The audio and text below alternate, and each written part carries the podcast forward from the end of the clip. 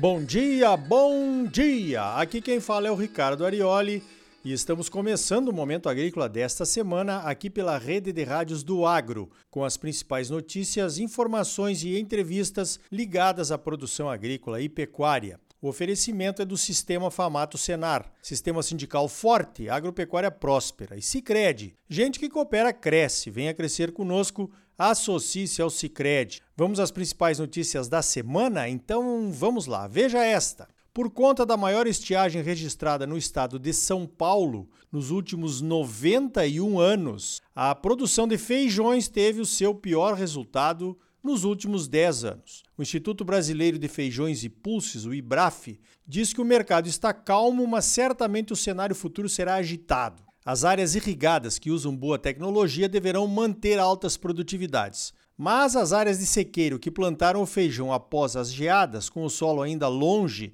da temperatura ideal para uma boa germinação, tiveram problemas desde o começo. E a seca ajuda a completar o cenário para as baixas produtividades do feijão. A notícia boa para os produtores, pelo menos, é que o feijão paulista vai entrar no mercado depois que o feijão de Minas e de Goiás já estiverem no final dos estoques. Então, provavelmente, preços mais altos podem compensar as perdas em produtividade. Veja esta: o custo do milho subiu mais do que o preço. Mesmo assim, a lucratividade do milho ainda é boa. Estamos falando da safra dual, a safra 2021. O problema é que nessa safra uma análise generalizada do mercado do milho é impossível, por conta da seca em algumas regiões e da venda antecipada realizada por muitos produtores, fica difícil medir a rentabilidade. Uma provável rentabilidade no papel pode ter se transformado em prejuízo na hora da colheita para quem teve quebra de safra e já tinha vendido um bom volume antecipadamente. Enquanto isso, as importações de milho, principalmente da Argentina, seguem em alta. Livre mercado é assim mesmo, né? Para a próxima safra de milho, os custos permanecem altos, principalmente nos fertilizantes. O cloreto de potássio parece ser o mais problemático. O Brasil é o maior importador de potássio do mundo. Importamos 85% do cloreto de potássio que usamos em nossa agricultura. A Bielorrússia ou Belarus é um dos principais fornecedores de cloreto de potássio para o Brasil. E a Bielorrússia está sofrendo sanções comerciais dos Estados Unidos, do Canadá e da própria União Europeia por conta de atitudes antidemocráticas de seu presidente, que desviou um avião para prender inimigos políticos. Isso aconteceu agora em junho desse ano. De acordo com a empresa Eurochem, os estoques mundiais de potássio deverão continuar baixos pelo menos até o final do ano e, com isso, os preços continuarão aquecidos. Para completar, os preços do milho sinalizam queda em relação aos preços desta safra, que foi de escassez, tanto no mercado interno quanto no mercado internacional. Talvez seja hora de pensar em se proteger de eventuais quedas de preços do milho da safra 2022 com as ferramentas disponíveis nas bolsas de mercadorias. Tem uma que permite contratar um preço mínimo e continuar participando das altas do mercado, se eventualmente acontecerem. É um seguro de queda. Como todo seguro, tem custo. Chame o seu corretor, faça suas contas e veja se vale a pena ou não. Lucro alto só é bom quando está garantido no bolso do produtor. Falando em potássio, existe uma ferramenta maravilhosa e sustentável que pode te ajudar a economizar muito em adubação potássica. É o uso da braquiária como cobertura de solo. As pesquisas da Fundação Mato Grosso, ali no CAD Parecis, em Campo Novo, mostraram que as raízes da braquiária podem atingir mais de 2 metros de profundidade, bombeando o potássio carregado pelas águas da chuva de volta até a superfície do solo a presença da braquiária em solos já bem corrigidos equivaleu a uma adubação de 60 quilos de cloreto de potássio. Isso é a metade da reposição de potássio necessária para uma produtividade de 60 sacos de soja por hectare. O que a soja consome em cada safra, então, para produzir esses 60 sacos? Olha só, É uma pena que a parceria entre a Fundação Mato Grosso e a AproSoja, no Centro de Aprendizagem e Difusão, o CAD Parecis, não tenha sido renovada. Eu achei um retrocesso. Com todo o dinheiro que a ProSoja Mato Grosso tem arrecadado, poderia celebrar mais parcerias como essas, como fazem os americanos que têm parcerias de pesquisas com praticamente todas as principais universidades americanas ligadas ao agro, gerando informações, conhecimento e tecnologias valiosas para os produtores. Contratar alguns pesquisadores, por melhores que sejam, certamente não vai dar à ProSoja o mesmo poder que tinha com a parceria com a Fundação Mato Grosso, que conta com um baita time de pesquisadores em diversas áreas. As parcerias deveriam ser ampliadas, incluindo a Embrapa e as universidades aqui do estado. O cancelamento da parceria, na minha modesta opinião, foi ruim, mas é apenas a minha opinião, né? Vamos fazer uma conta? Fazendo uma conta de padaria aqui, ó, se a braquiária fosse usada como cobertura em 30% da área plantada com soja em Mato Grosso, considerando que o atual preço aproximado da tonelada de cloreto de potássio é 800 dólares e o aporte de 60 quilos equivalente de cloreto por hectare com o uso da braquiária, teríamos uma economia final de incríveis 140 milhões de dólares, ou 750 milhões de reais aproximadamente. E aí, a parceria com a fundação valeu a pena ou não?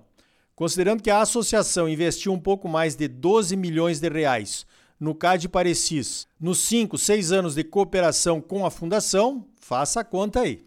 E veja que essa informação das vantagens do uso da braquiária como cobertura de solo em relação ao potássio foi apenas uma das informações geradas no CAD Parecis. Veja esta, na última terça-feira, dia 14, foi lançada a segunda fase de um programa para divulgar o agro brasileiro no exterior. O PAM Agro, ou Programa de Acesso a Mercados do Agronegócio Brasileiro, é uma parceria da Apex Brasil, a Agência Brasileira de Promoção de Exportações e Investimentos, e vai ter uma duração de dois anos. O objetivo do programa é melhorar a imagem da produção e dos produtos brasileiros do agro com destaque para a nossa sustentabilidade, a segurança dos produtos e as tecnologias usadas na produção. E com isso, desmistificar informações erradas e promover mais ainda nossas exportações com a conquista de novos mercados. O foco dessa segunda fase será a Europa. São 14 entidades de vários setores que vão trabalhar em conjunto, entre elas a CNA, a nossa Confederação de Agricultura e Pecuária do Brasil. Além das entidades, o programa conta com o apoio do Ministério das Relações Exteriores e do Ministério da Agricultura. Entre janeiro e agosto de 2021, as exportações do agronegócio somaram 83 bilhões e meio de dólares, um recorde para o período. O crescimento foi de 20,7% em comparação com o mesmo período do ano passado. Os produtos do agronegócio representaram 44,2% das exportações totais do Brasil. E você sabe, mas não custa repetir, o agronegócio é o principal responsável pelo superávit da balança comercial do Brasil.